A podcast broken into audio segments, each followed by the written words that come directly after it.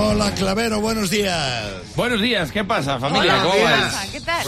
Pues mira, ¿sabéis que el, el Tetris ha cumplido 40 años? Ah, ¿no? Eh, sí, Qué 40, mayor. como mi mujer. Ah. Igual de mayor.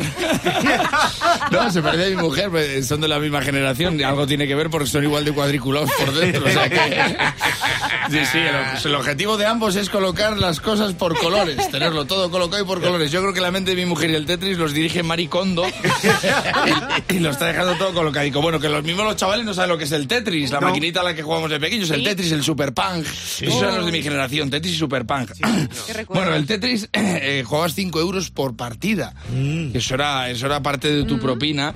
Y, y estabas tan enganchado que lo mismo te decían, ¿tú qué esperas de la vida? Y decías, que me caiga un palote rojo. O sea, Largo. era el largo, que, que hacía desaparecer cuatro filas en un Big Y todo el mundo daba. se ponía contento ahí. Está diciendo el cigala, anda, que no saco yo veces el palote.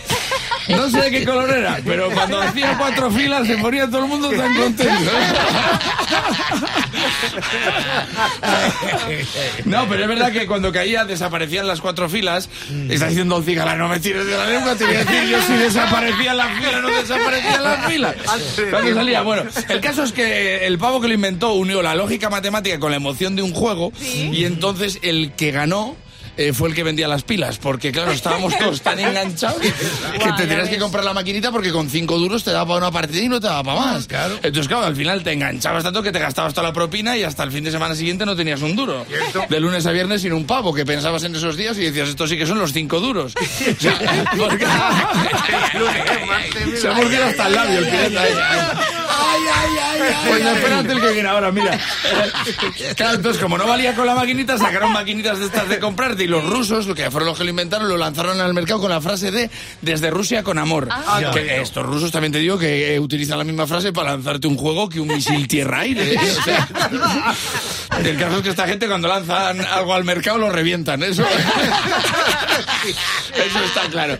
Bueno, el caso es que Alexei Pajitnov, que es el que inventó esto, trabajaba para el gobierno ruso, trabajaba para el Kremlin. Para el Kremlin, que le parecía un trabajo muy guay. Y esto lo van a pillar dos, pero el Kremlin muy guay. Bueno, ahí lo dejo, pero el que lo haya pillado se lo va a gozar. Y le dijeron, le, le dieron Lo he pillado ahora. Bueno, en el. ¿ves cómo lo has pillado tarde? Me lo has pillado. Calla, que no me da tiempo. El caso es que a este hombre le trajeron ordenadores para el gobierno y le dijeron, mira a ver cuánto dan de se inventa un juego. Y entonces él inventó el Call of Duty, pero dijo, va, qué, qué tontería, ya invadimos Ucrania entre unos años y lo tenemos en 3D. O sea, va. Así que voy a coger el Tetramino, que era un juego de niños pequeños rusos. El Tetramino, los tres juegos más famosos de Rusia son el Tetramino, el Dominó y el Ucrania, que es el no la dominó.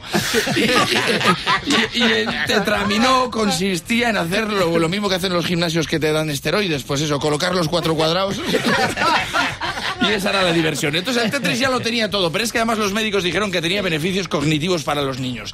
Y claro, por eso me piraba yo las clases para jugar al Tetris, porque tenía unos beneficios cognitivos para mí. Bueno, bueno, y cuando te pasabas la pantalla salían dos rusos bailando una polka, ¿os acordáis de esto? Que se llamaba así porque polka a mí no me quedaron matemáticas, inglés, sociales. Me quedaron seis pirata y mis padres, cuando se lo contó directo a mis padres, me acuerdo que se giraron y me dijeron, ¿tienes algo que decir? Y yo solo pude decir que soy una máquina jugando al Tetris. Y entonces cuando mi padre se remangó el brazo derecho y se inventó el super punk.